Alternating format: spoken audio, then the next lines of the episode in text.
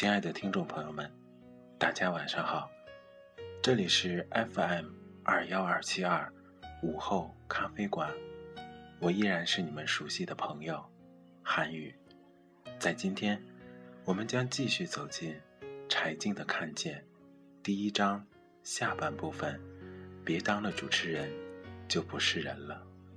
好了，调整好耳机，让我们共同走进今天的。看见。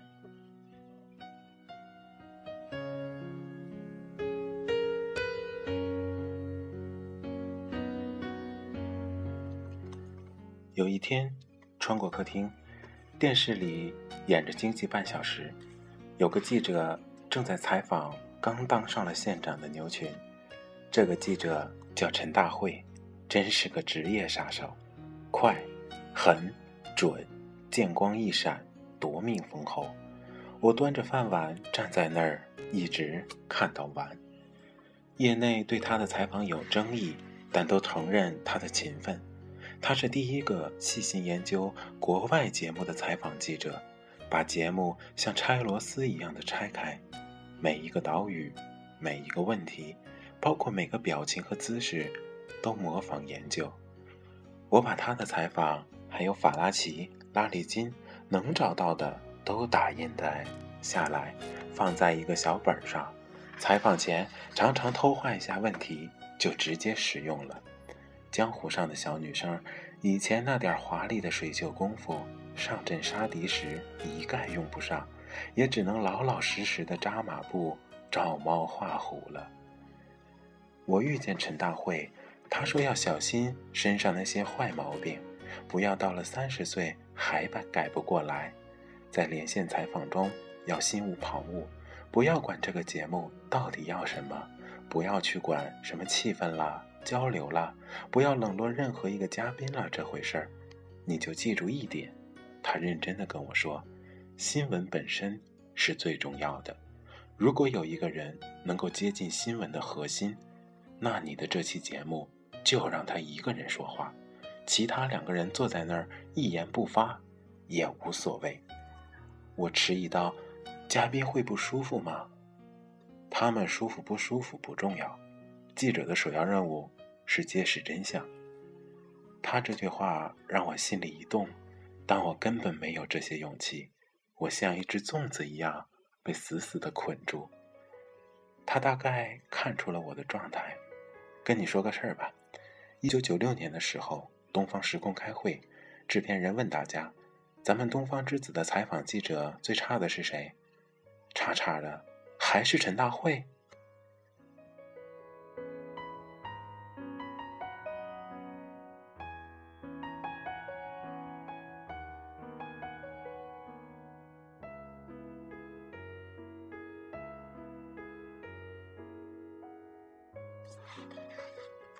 我开始向他学。但是这种葵花宝典式的闭门自修，很容易就引到邪路上去了。一位厉害的记者就是要把别人问得无地自容。遇上一个新闻，两名陕西青年组队骑自行车飞越长城，有一位失去了生命。我策划了一期《飞跃的界限》，采访遇难者的队友和教练。他的队友在节目里朗诵爱国诗，我问。你就是想要这种特别来劲儿的感觉吗？这比生命更重要吗？这是不是草台班子？你们是不是在炒作呀？录完之后，同事奇怪我的变化，哟，这次挺尖锐的哈，我还挺得意。李伦是当时生活空间的编导，给我发了条短信：“你把重心放错了吧？”他还没。没明白我的意思，于是就看到《南方周末》上刘洪波评论这期节目，电视记者语带嘲讽，步步为营。他认为责问的对象应该是负责安全审查的管理部门，用不着拿当事人开玩笑。网上有评众写看完这期节目的感受：冷酷的东方时空，冷酷的柴静。过了好几年再看这期节目，提的问题。还在其次，那个坐在台上一头短发、青色套装的女主持人，脸上都是凌厉，眼内都是讥诮。我不是试图去了解他们，而是已经下了一个判断，满脸都是杀气。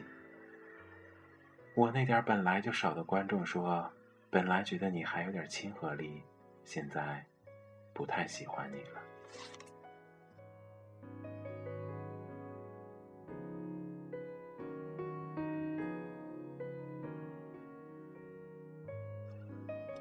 央视南苑食堂每天集体吃饭时，电视上总在重播着时空连线。陈萌吃完饭给我打了个电话，人家说这人还是陈萌找的，你可别让我丢人哈。说完就把电话挂了。他骂人这劲儿，史努比说过，让人轻生的心都有，因为他骂的都是对的。他审一个人的片子，审完把对方叫过来，问人家多大岁数。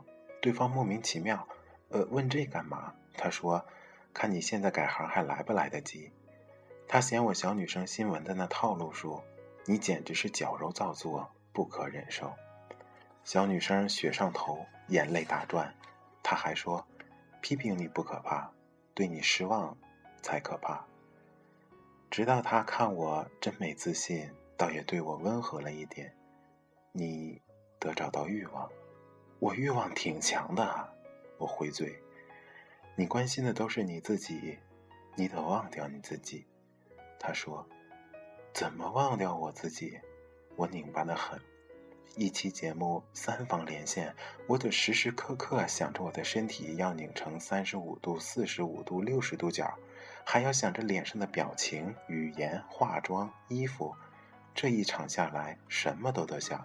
我怎么能忘掉我自己呢？回家问你妈妈和你妹妹，看看他们对新闻的欲望是什么。别当了主持人就不是人了。我还真是一期一期的问我妈和我妹，设计问题时尽量用点儿从常识就能理解的。但一上台，几盏明晃晃的灯一烤，导播在耳机里喊“三二一”，于是身体一紧，声音就跟着尖了，人也假了。陈芒问过我一个问题。你期待答案吗？你要不期待，你就别问了。我不作声，其实也不知道该怎么回答。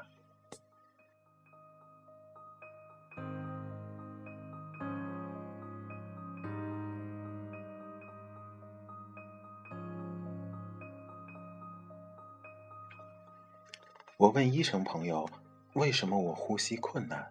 他说。情绪影响呼吸系统，使呼吸频率放慢，二氧化碳在体内聚集造成的。呃，有什么解决办法吗？有啊，深呼吸。上楼的时候我深呼吸，下楼的时候我深呼吸。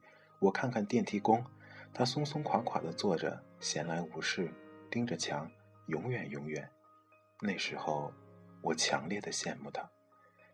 上班时只有在洗手间我能松垮的两分钟，我尽量延长洗手的时间，一直开着水龙头，一边深呼吸，看着镜子里的自己，我知道自己身上已经开始散发出失败者的气味，再这样下去，谁都闻得出来。其实，在动物界，你知道，只要你散发出那样的气味，几乎就意味着快要死亡了，很快你就会被盯上。然后毫不领情地被扑倒在地，同伴们会四散奔逃，甚至都顾不上看你一眼。那段时间，我临睡前总在看一本叫《沉默的羔羊》的书，不知道哪儿来的，满是错别字的盗版，书皮儿都快掉了。很多年后，我看到了他的续集，愤怒地写信给作者，我说：“你这续集蹩脚的狗屁传奇故事，把我心里的琳达都给侮辱了。”那个吃着意大利面、欣赏油画、跟食人魔医生谈论童年创伤的女人，根本不是她。在我心里，她一直是美国联邦调查局二十四岁的实习生，说话带点口音，偶尔说说粗口，没有钱，穿一双不怎么样的鞋子，孤身一人去调查杀人案。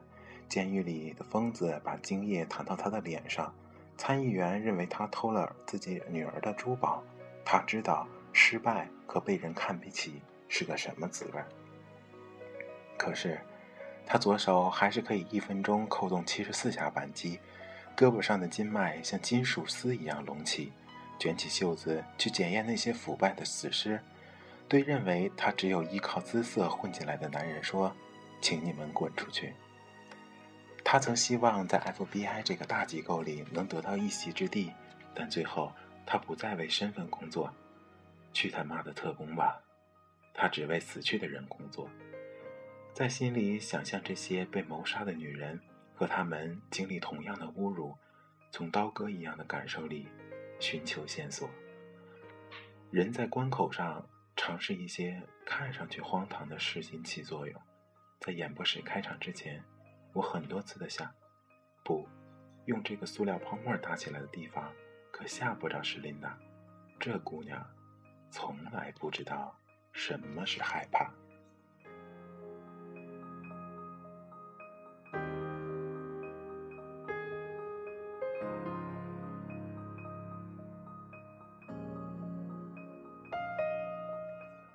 我决定自己做策划和编辑，找找那个抽象的欲望到底是个什么玩意儿。每天给各个部委打电话，联系选题。大老杨看我给外交部打电话联系大使馆被劫的案件的采访，就觉得好笑。这得多无知的才能才能这么无畏呀！但居然联系成了。录节目的时候，他负责摄像，冲我默认一笑，我心里一暖。我每天上午报三个选题，下午联系，晚上录直播，凌晨剪辑送审，就这么熬着。有个大冬天凌晨两点，人都走光了，没人帮我操机，我也不会盯着编辑机，心想：妈的，不干了！天一亮，我就跟陈萌打电话，去他的，爱谁谁！我就在桌边坐着，恶狠狠地等到了七点，电话通了，陈萌开口就问：“今天是不是能交片了？”我鬼使神差地说了句：“呃，能。”于是我就抱着袋子去了另一个机房，编到了第二天凌晨三四点。大衣锁在机房，穿着毛衣一路小跑的跑到了电视台东门。我是个临时工，没有进台证。好心的导播下楼来，从东门口的栅栏里把袋子接了过去。回到家，电梯也没了，爬上了十八楼。刚扑到床上，导播打电话说袋子有问题，要换。我就拖着当时受伤的左脚，一挤一挪，再爬了下去。大清早已经有人在街上了，两个小青年惊喜地指着我，我以为是认出了我。嘿，你看，瘸子！他们放肆地笑着。浅青的黎明，风把天刮干净了，几颗小星星，弯刀一样的月亮，斜钉在天上。白岩松有一天安慰我说：“人们声称的最美好岁月，其实都是最痛苦的，只是事后回忆起来，才觉得那个时候也挺幸福的。”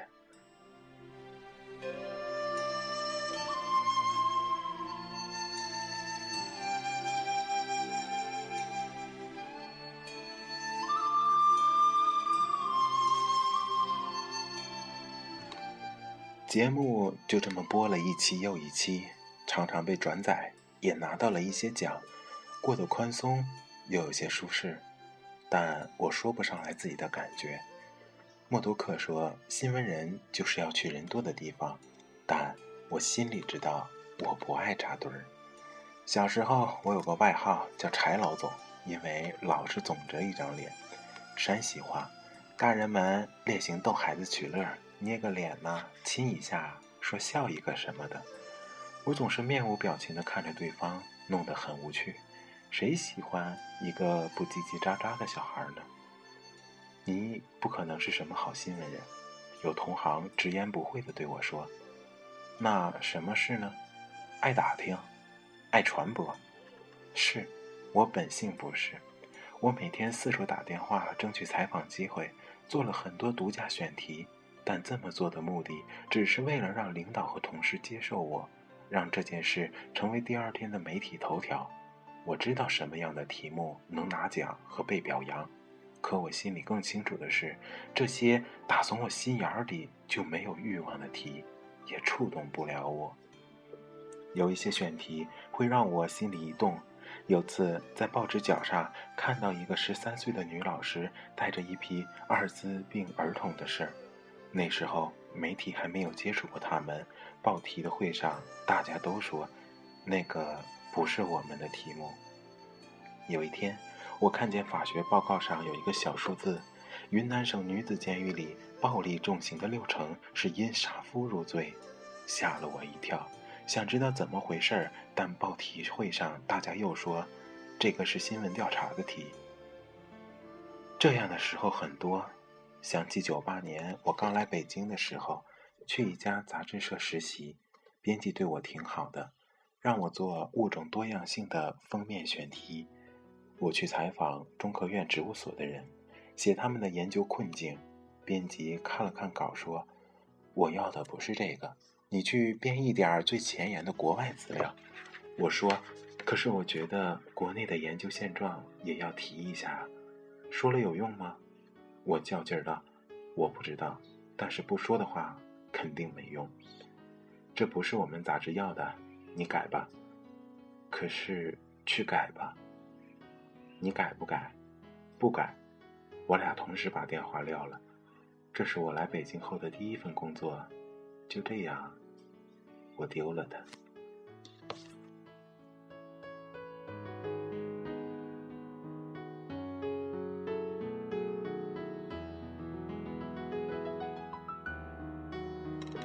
有一天，有一个小姑娘，是我当年在电台时候的听众，从广院坐了两个多小时的车来我办公室，进门也不寒暄，挺厉害的，问我了一句：“你觉得现在这样有劲吗？”还得找到当初的听众之间那种信赖的友谊吗？我愣在那儿，他转身就走了。年少时代，我爱听台湾电台，喜欢那里的人味儿，想干这行。一上大学就去电台兼职，毕业后找领导申请了一个放花鼓戏的周末深夜时段做一档节目。他跟我说：“呃，这个节目是没钱的哦，嗯，也没加班费，嗯。”坐车也不能报销，嗯。我掩饰住我的狂喜，真的让我干我喜欢的，还不用付钱。节目很简单，听观众写信说他们的事儿，我既不评论也不回复，只把选中的信每个字都念出来，姓名、日期在我看来都金贵的很。念完，往上一推音乐键，我往后一靠。潮乎乎的软皮耳机里头，音乐排山倒海，胳膊枕在播音台沉甸甸的皮子上，胳膊肘那块儿还磨出过深褐色的印子。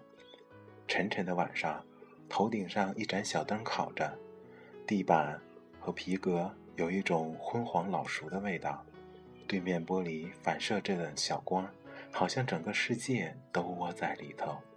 从第一次坐在这儿，我不兴奋。也不担心，只是觉得满心妥当，就这儿吧。时间长了，听众说把你当成了另一个自己。现在到了电视台，做了新闻，我清清楚楚的知道我在工作，卖命的工作。但我是在为了制片人、奖金、虚荣心，我为的恐惧而工作。最简单的东西没有了，我的心却不在了。有一天，吹着高高的头发，化了妆去录节目，路上碰到一个当年的朋友，他看着我，看了一会儿，小心的对我说：“你可要小心啊，别变成最初你反对的那样人。”我沉默无语。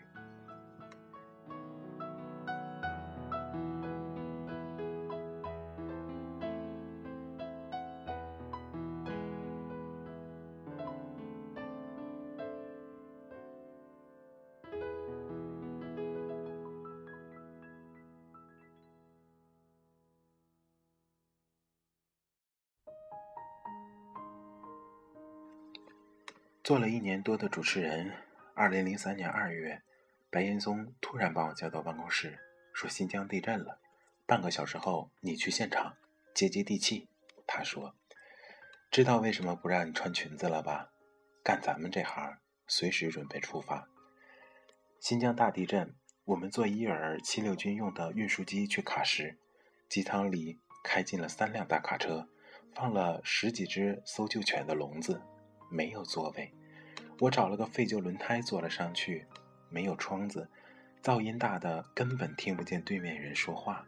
飞了五个小时，地震局不少男同志都吐了。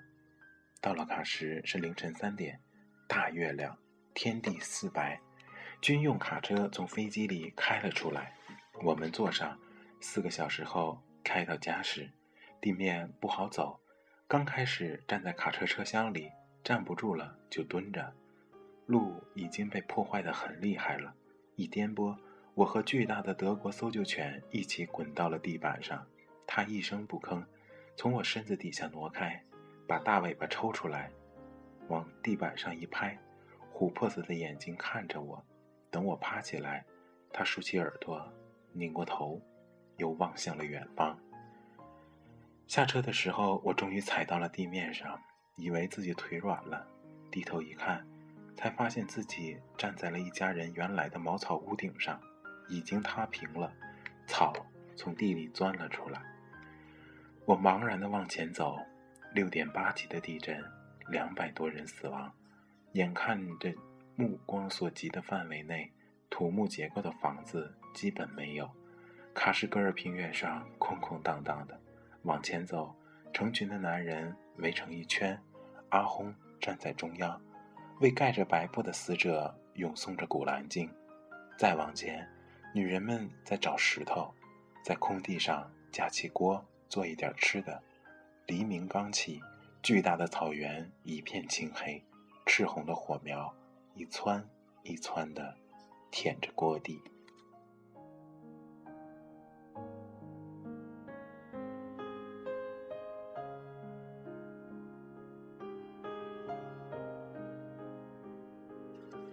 如果这会儿是在演播室，灾难对于我来说只是一个需要完成的新闻。我只关心我播报赈灾的数字是不是流利。但看见一个老大爷光着一只脚，拄着拐棍儿走了两里多路，从我们的卡车上翻找出了一个北京随处可见的旧黄皮鞋，端详了一下，套在脚上走了。这时候我才知道，什么叫赈灾。陈蒙说过：“去吧，用你的皮肤感觉新闻。”这地震把我从演播室拉了出来，震到了地上。再往前走，走过一个坍塌半边的墙，我站住，用手轻轻地碰了一下，是粉渣加了一点水泥，水泥极少，一碾就碎。旁边站着一个戴黄头巾的维族老人，我还没来得及张口问什么。他忽然回身把我抱住，在我肩头哭了起来。我下意识地搂着他一耸一耸的肩膀，脸贴着他的脸，他的皱纹冻得冰冷。第二天去拍帐篷小学生起，去的时候记者云集，小学生从废墟压着的课桌里把红色绿色的书包抽出来，拍了拍土，升上国旗。开始念着我们美丽的校园。做完这期节目，我被表扬了，说不错，有细节。拍完车器材的时候，边上有一对双胞胎姐妹在玩。我问他们住在哪儿，小孩领着我走，停在一个空地上，房子塌了，从家里拉出来的两床被子就放在地上，连铺的毡毯都没有。我伸进手一摸。里头都是细碎潮湿的沙粒。当时晚上是零下十二度。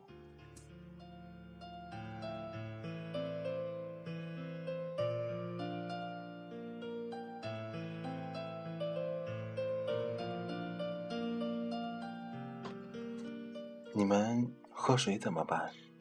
他们的小哥哥拿了只皮铁桶，带我走了约莫一里路。有一个积着雨水的小坑，他把飘在上面的叶子用桶底拨开，装了半桶，回来搬了两块石头，把水倒在壶里烧。这就是他们的生活，而我刚才向全国人民说，他们已经背着书包，开始高高兴兴的上学了。我什么也说不出口，只能蹲下来把小女孩的鞋带系上。新疆的最后一天，面对面制片人塞纳打来电话，让我帮忙采访一个人物。采访谁？不知道，你自己找。我找到了达武提阿西木，他是个村支书，戴着维族老人那种黑皮帽子，一圈花白淡黄的络腮胡，脸又红又宽。坐在塌掉的房子前砸坏的石凳上，他满脸是灰，我也是，头发全是头盔压下的印子。这次我什么问题也来不及准备。我看了看周围，就问道：“您现在房子没有了，晚上睡在哪儿？地上，睡得着吗？”一想到家里有五个人死了，想睡 也睡不着了。睡不着的时候，在想什么？想以前的生活，想我村子里那一千四百多户人该怎么活下去。如果在演播室，这时候我会想，该第二段落了，该上升到什么层面了。但是坐在这大地上，什么都没有，灯光没了，反光板没了，耳机里的导播没了。我采访的人听不懂汉语，翻译是当地人，只能问些最简单的问题。这个地震是怎么发生的？当时感觉有打枪的声音，地就裂开了，前后晃动了两次，我就在原地蹲了下来。旁边有堵墙塌了，我滚进了水渠里，在水渠里面，我抓住了一棵树枝，满天的灰尘。从水渠里出来以后呢，我出来就往家跑。到家以后，我爬上房顶，周围全是尘土。我在房顶上挖，把房顶扒开了，花了很长时间。你用什么挖的？当时我找不到工具，就用自己手挖。一开始看到一个手腕时，还不能确定是我媳妇儿还是儿媳妇儿。等看到衣袖的时候，我才确定是孩子他妈，然后我就停下来了。是其他人把他挖出来的。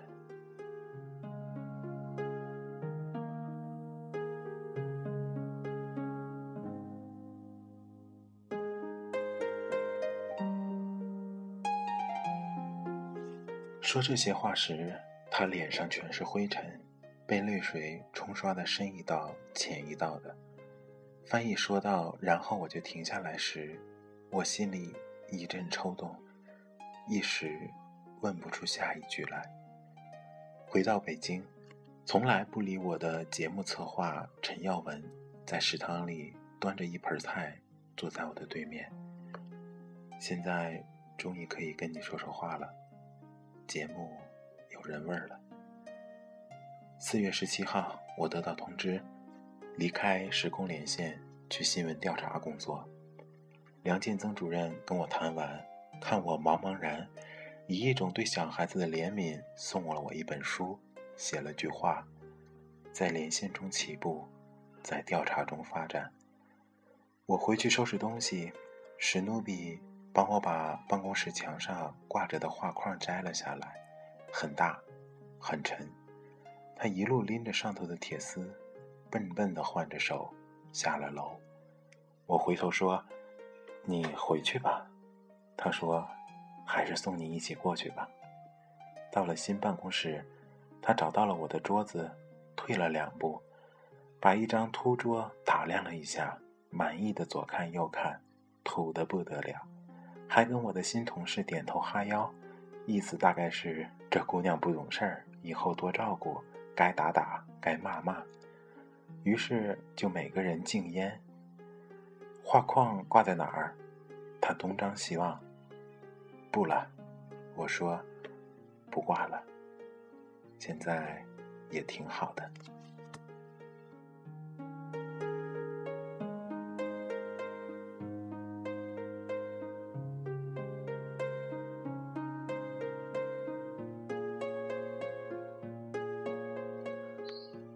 好了，来自柴静的看见第一章就结束了。韩宇刚读完第一章的时候，觉得柴静的境遇跟自己挺像的，都是在一个新的环境中，先稍受挫折，然后慢慢成长。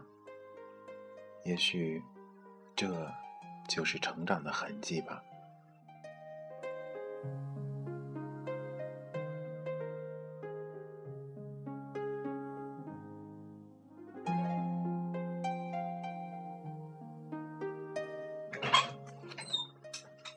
饿不饿？不呢，干啥呢？那是录音。